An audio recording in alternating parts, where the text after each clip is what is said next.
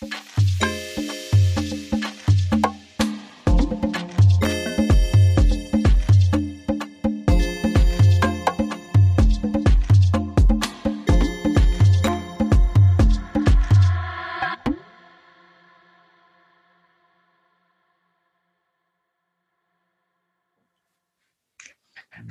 und herzlich willkommen zu Diaspora Talk Podcast. Wir teilen Perspektiven aus der Diaspora Community. Wir sind Rafael Sanchez Moreno und Tanja Stiller. Heute haben wir die wundervolle Ombeni Stickdorn Ngunyani zu Gast, eine multitalentierte Referentin für globales Lernen und Aktivistin und ehrlich gesagt ist sie noch ganz vieles mehr, aber das wird sie uns wahrscheinlich selber verraten. Ja, hallo Tanja, hallo, hallo Raphael. Schön, dass, schön, dass es endlich geklappt hat mit uns drei. Tatsächlich. Ja, ja ähm, also wie du schon richtig mich angekündigt hast, dass ich äh, Autorin, äh, zertifizierte Referent für globales Lernen bin und Aktivisten bin. Äh, und ähm, aber am wichtigsten für mich ist, dass ich Mutter von sechs erwachsenen Kindern bin. Mutter von sechs wunderbare Kinder, bin fünf Mädchen und ähm, äh, ein Jung. Die sind ähm, äh, Afro-Deutsch-Italienisch, äh, weil der Papa halb Italiener ist und halb Deutsch und ja, deswegen Afro-Deutsch-Italienisch. Ähm, ich ähm, bin Aktivist und engagiere ich mich äh, also äh, in erster Stelle äh, für die Rechte der Kinder. Damit habe ich auch angefangen. Das hat auch mit meinem eigenes Leben zu tun ähm, in Tansania, so wie ich aufgewachsen bin. Und ähm, schon damals in Nordrhein-Westfalen, ähm, wo wir 16 Jahre lang gelebt haben, habe ich mich ähm, ähm, anonym, ehrenamtlich bei der SOS äh, Kinderdorf ähm, engagiert und später für die Flüchtlinge. Also es gab schon, schon immer Flüchtlinge in Deutschland. Ich werde ja bald 50 am 30. Äh, September. Deswegen ähm, ähm, habe ich ja, ähm, ähm, ja das Glück gehabt, damals schon in den Ende 80er mich um den Flüchtlinge, äh, Kinder zu kümmern, die kamen aber aus dem Jugoslawien. Also das ist jetzt mal mein großes Anliegen. Ich will dich gar nicht unterbrechen. Wir wollen gleich ganz viel dazu hören. Ja. Aber wir machen ja immer unser kleines Kennenlernspiel am Anfang. Okay. Ähm, da würde ich jetzt einmal kurz an Raphael übergeben und dann erfahren wir danach noch ganz viel mehr über dich. Okay. Genau. Ähm, unsere Zuhörer kennen das Spiel schon, du noch nicht. Ja. Und das Spiel heißt Entscheide dich. Und ich stelle dir immer zwei Optionen und du entscheidest dich einfach für einen von den zwei Optionen. Okay. Duschen am Morgen oder duschen am Abend? Am Morgen. Links oder rechts? Links. Wieso Linkshänder? Ich bin beidhändig. Und ich wow. bin, ja, ich bin gelehrt worden von links auf rechts, deswegen links. so wie mein Papa, der auch. Tag ja. oder Nacht? Oh, Nacht. Freitagabend oder Sonntagmorgen? Sonntagmorgen. Gut. Hotdog oder Hamburger? Hm, vegetarische Hamburger. ah, das ist schwierig. Musik oder Fotografie? Musik. Kreuzfahrt oder Rundreise? Rundreise. Dankeschön. Ja. Tanja, zurück an dich. Ja, schön. Jetzt haben wir ein bisschen mehr Einblick über dich bekommen. Ja. Ähm, aber nochmal ganz zum Anfang.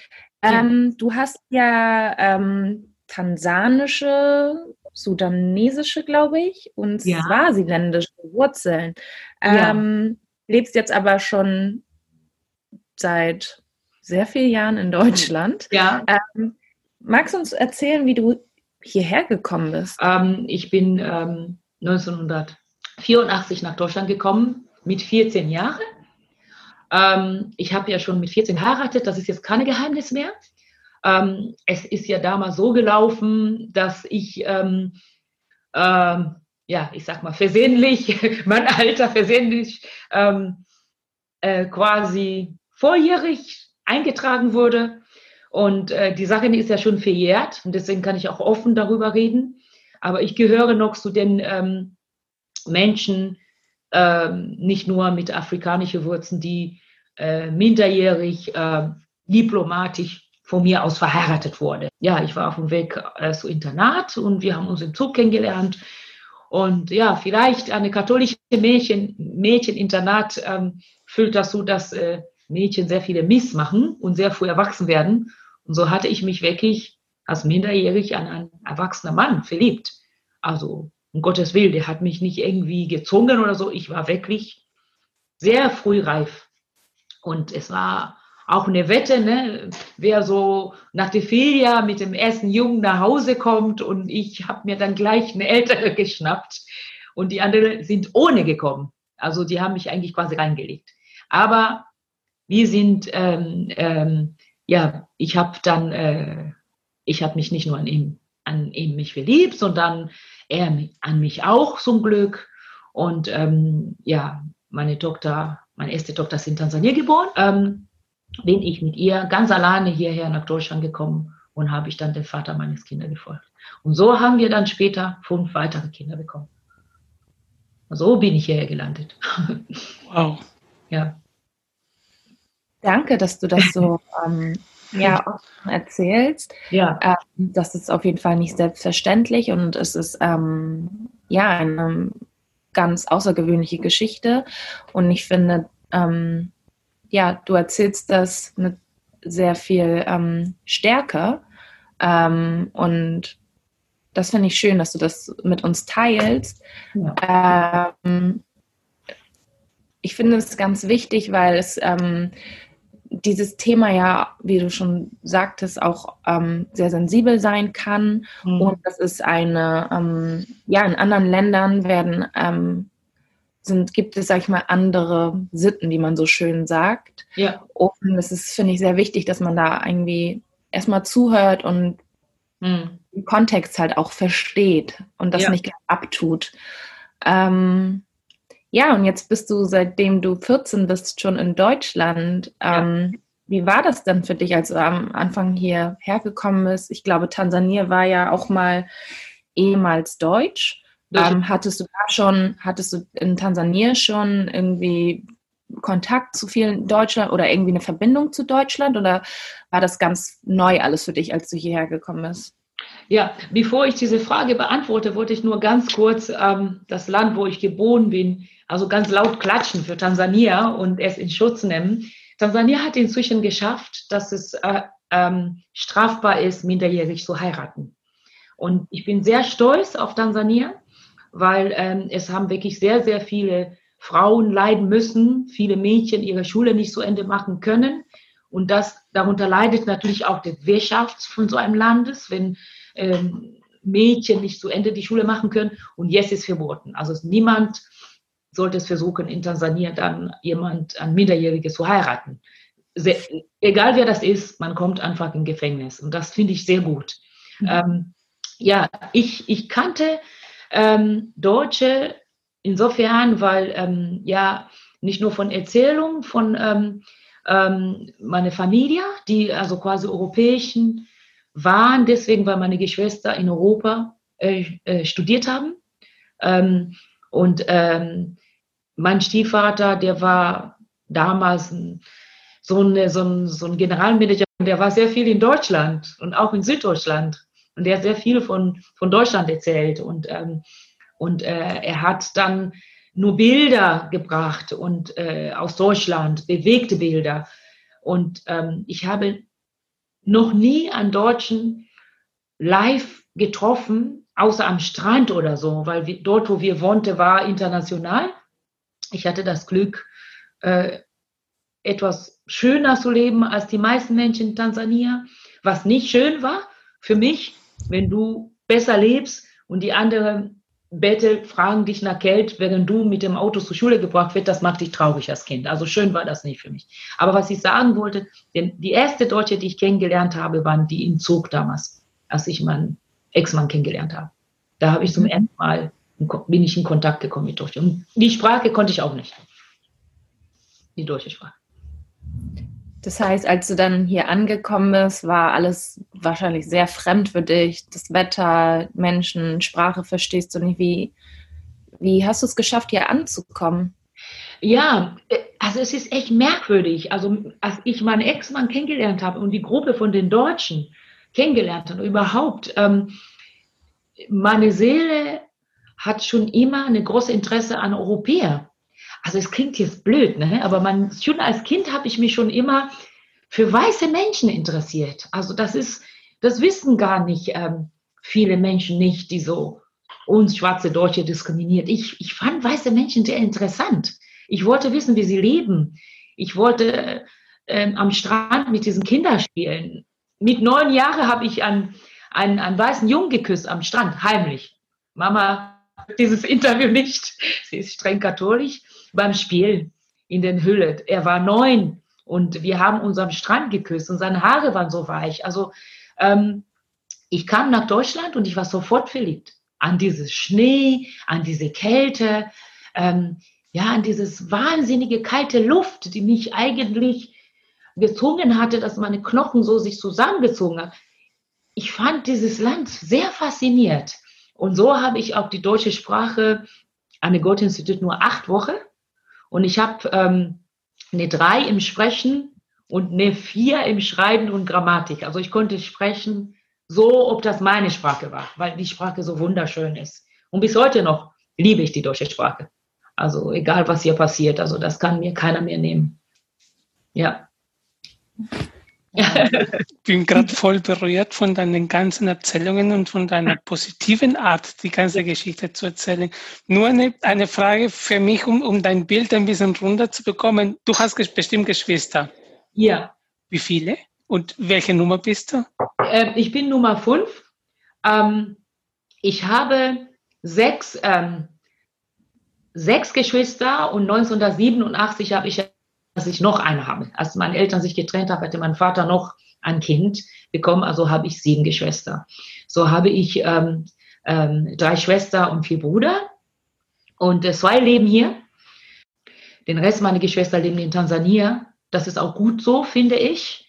Ähm, es, es wäre nicht angebracht, dass wir alle nach Deutschland kommen und unsere Mama alleine lassen und die ganze Familie, dass wir alle auswandern. Im Gegenteil, ich denke darüber nach, zurückzuwandern, je älter ich werde, ähm, weil es ist sehr wichtig ist und es ist Tradition, dass es, wenn Eltern älter werden, dass die Kinder auch bei den Eltern bleiben, weil dieses Altersheitssystem gibt es ja gar nicht dort.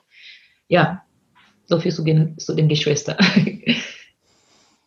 Danke das finde ich immer sehr interessant. Das ist ja in äh, vielen warmen Ländern, glaube ich, auch so, ne? dass ja. ähm, auf jeden Fall die ähm, Kinder ähm, bei ihren, also mit ihren Eltern auch zusammenleben oder auf jeden Fall für sie sorgen im Alter. Also ja. Ghana ja. ist auch auf jeden Fall so. Und genau, ich habe mir sagen lassen, dass das in vielen warmen Ländern so ist. Ja, ich glaube in Europa auch, ne? Also auch wahrscheinlich auch Südamerika oder so. Es gibt Gründe vielleicht. Wir kennen die nicht. Also ich kenne sie nicht. Ich weiß nicht welche. ja. Ähm, gehst du dann auch oft zurück nach Tansania oder ähm, ja die meiste Zeit hier? Also ich habe darauf gewartet, dass du diese Frage jetzt stellen wirst. Ich gucke auch immer auf die Uhr und ähm, weil es gibt wirklich viel zu erzählen. Und ähm, es ist so, dass ich ähm, aufgrund der, ich hatte ja, also finanziell waren wir Kinder, die mit unserer Mama und Stiefvater geliebt haben, sehr gut versorgt. Ähm, aber emotional waren wir sehr schlecht, finde ich. Und darüber möchte ich überhaupt nicht schweigen, weil ich weiß, wie sehr ich meine Kinder liebe. Und ich war 16 Jahre lang alleinerziehende Mutter. Ähm, nicht alle Kinder hatten einen guten Draht zu unserer Mama und ich gehöre zu den Kindern, die einen sehr schlechten Kontakt und Beziehung zu, zu meiner Mama hatten. Und da ich auch sowieso mit sechs Jahren schon auf Internat geschickt wurde und nur während der Ferien zu Hause war, habe ich natürlich nie geschafft, diese Bindung, Mutterbindung. Also ich, ich kenne eigentlich nur meine Oma. Meine Oma ist meine Mama. Und ähm, ähm, diese Muttergefühle habe ich es bekommen, als ich meine Biografie zu Ende geschrieben habe und geschafft habe, meine Mutter zu vergeben. Und damit meine ich wirklich ernsthaft zu vergeben. Ähm, und dann habe ich ihre Geschichte mir anhören lassen über Tante und andere Verwandten. Und dann habe ich gemerkt, dass unsere Geschichte ist ähnlich. Und ähm, in der Zeit, bis ich meine Biografie zu Ende geschrieben habe, sind so viele Jahre vergangen, dass ich 17 Jahre lang nicht meine Mutter, äh, nicht nach Tansania fliegen wollte. Mhm. Ich konnte nicht nach Tansania. Ich konnte nicht nach Tansania fliegen und meine Mutter sehen, weil wenn ich nach Tansania fliege, fliege ich nicht wegen die Banane, die so gut schmecken und, und äh, der Strand und, und das Wetter und die Sonne, sondern in erster Stelle wegen meiner Mama. Und ähm, no, ähm, 2014, sag mal, warum warst du nie so lange nie in Tansania? Und ich habe ihm die Geschichte erzählt und abgekürzt und er hat gesagt, wir müssen nach Tansania fliegen. Ich möchte gerne mit dir nach Tansania. Also mit ihm bin ich 2014 zum ersten Mal hingeflogen. Und da haben wir dann auch noch gearbeitet. Fünf Monate, ein Sabbatical. Wir haben also ehrenamtlich dort gearbeitet. Er als Ingenieur, ich, ich mit dem Know-how, welche ich also erworben habe. Ähm, und ähm, weil es so schön war, bin ich natürlich äh, nochmal 2018 in Tansania gewesen, aber in diesem Fall auch beruflich über NABU. NABU hat mich dahin geschickt, ähm, dass ich mit meiner Organisation da was erreichen kann. Und jetzt träume ich davon, ich will am liebsten, wirklich Tanja, ich will und Raphael, ich will am liebsten morgen schon nach Tansania fliegen. Mhm. Denn als ich in Tansania war, war ich sehr traurig, was ich verpasst habe. Ich habe 2014 einen Nervenzusammenbruch bekommen in, äh, auf Sansibar im Hotel. Ich stand auf dem Balkon und habe richtig geheult. Aber so richtig geheult. Ich habe dann Jörg gefragt, wo gehöre ich hin? In Deutschland oder in Tansania? Wer bin ich überhaupt? Und ich habe so geheult und bin ich dann in die Dusche gegangen und habe ich ein Lied geschrieben, weil ich gemerkt habe, dass die Menschen mich nicht angenommen haben in Tansania. Die haben gesagt, du sprichst so schlechtes Swahili, du bist, du siehst nicht mal tansanisch aus, obendrauf. Wieso kommst du nach so vielen Jahren nicht nach Tansania?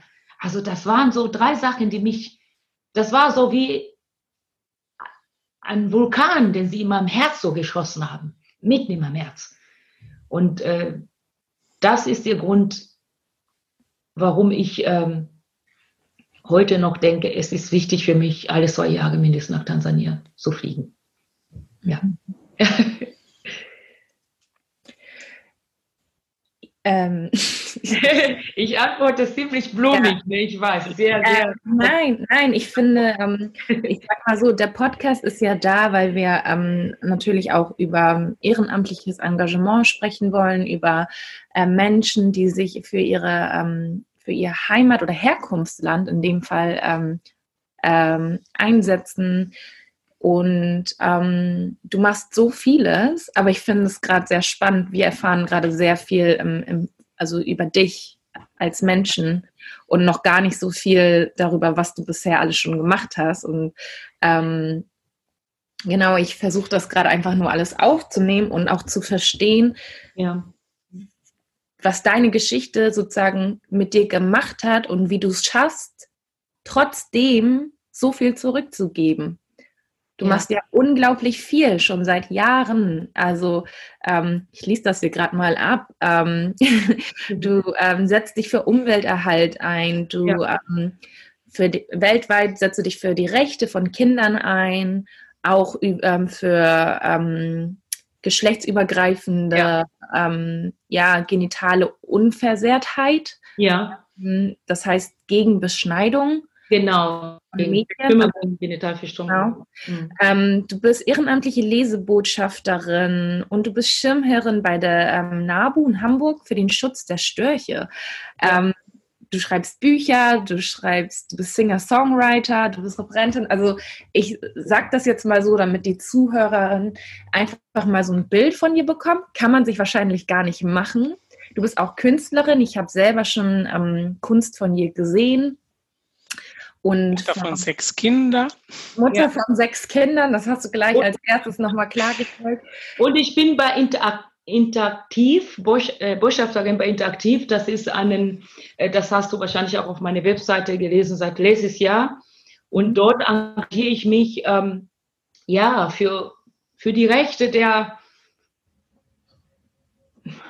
das Dasein, also dass ein Mensch auch ein Recht darauf hat, seine Sexualität nicht unbedingt so benennen zu müssen. Mhm. Ein Mensch als ein Mensch einfach ist, also ohne ähm, unbedingt zu sagen, ich bin eine Frau oder ich bin ein Mann. Du kannst auch beides sein. Also ich habe, ich bin eine Frau.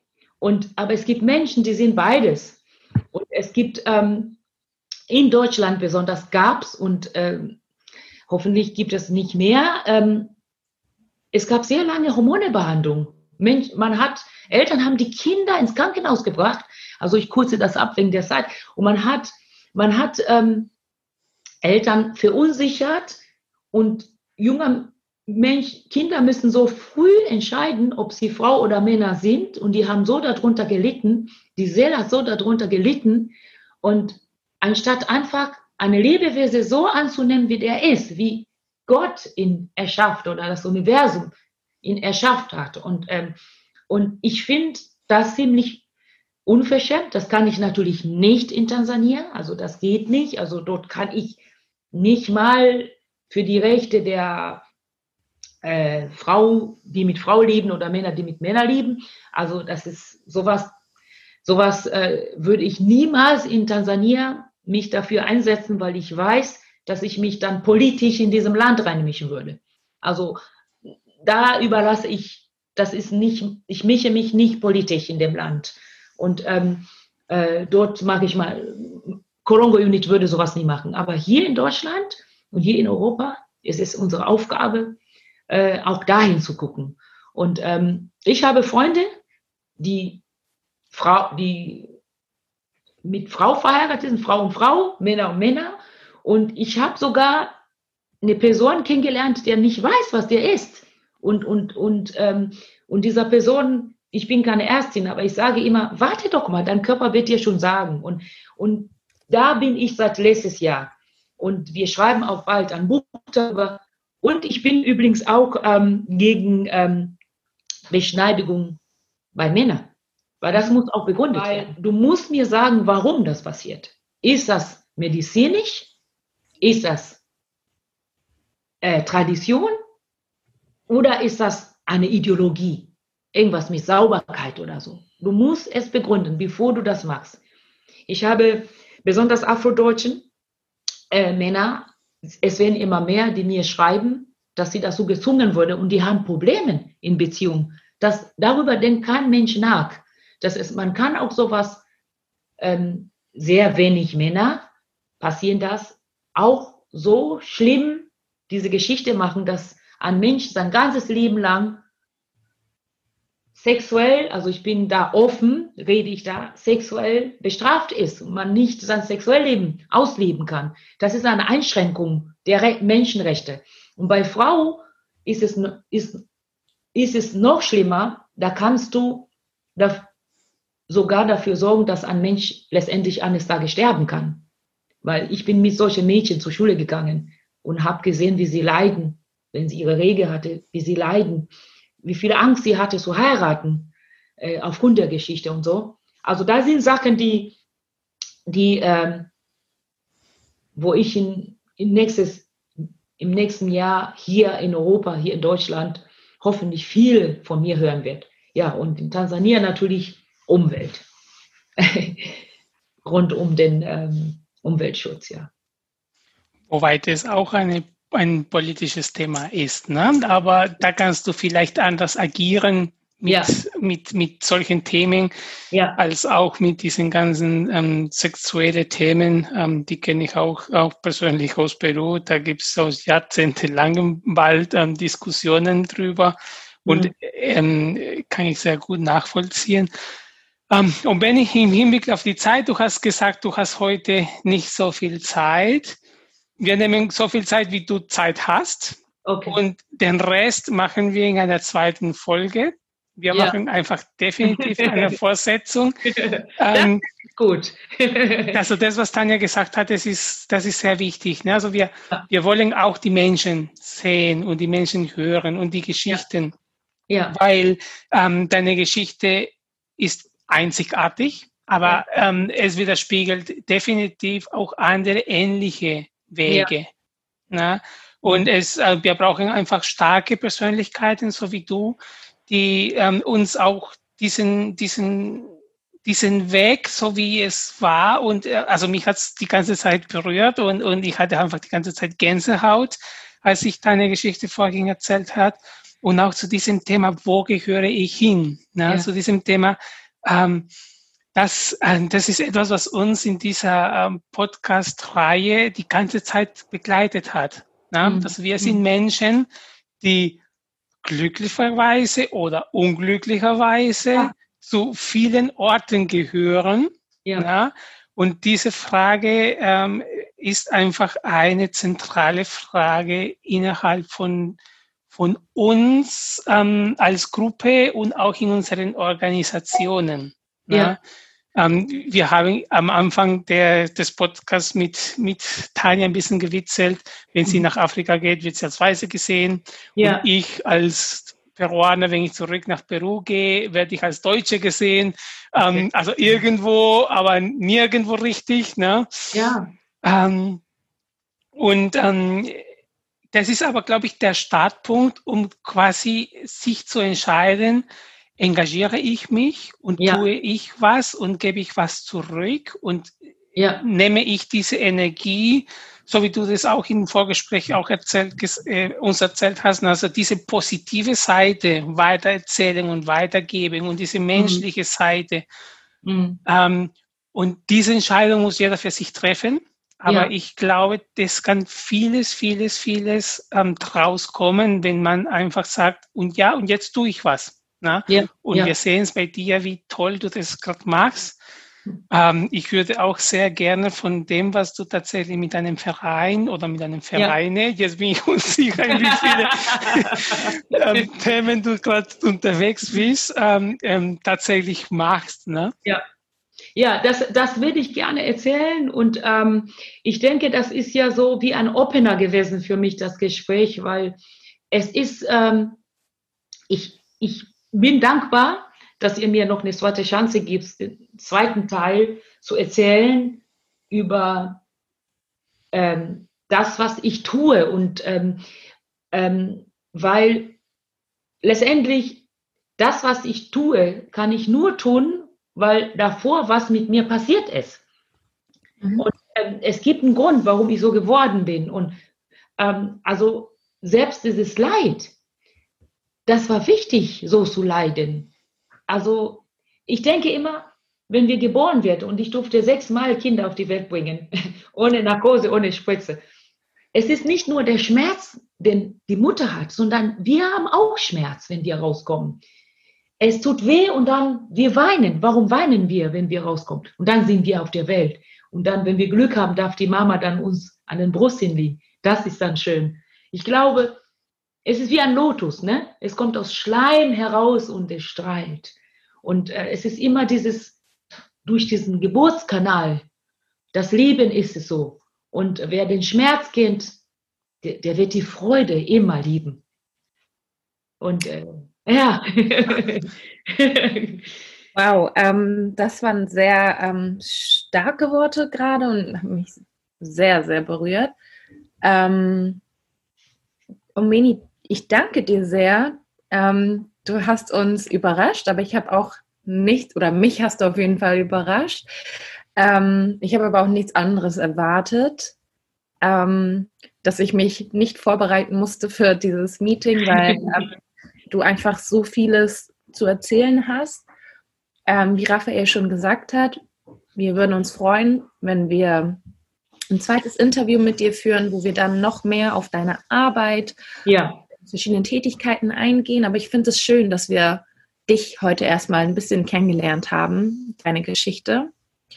Ähm, danke, dass du dich von Anfang an geöffnet hast, ähm, dass du uns so sehr vertraust und ja, dass du einfach so stark bist und so positiv. Ähm, das tut sehr gut. Ähm, danke auch an die äh, ZuhörerInnen. Ähm, wir hoffen, ihr habt ähm, einen kleinen Funken äh, von Umbeni heute mitbekommen. Und ähm, wir freuen uns auf weitere Gespräche mit Umbeni, aber auch mit anderen wundervollen Gästen. Und ja, danke, dass ihr ähm, wieder eingeschaltet habt.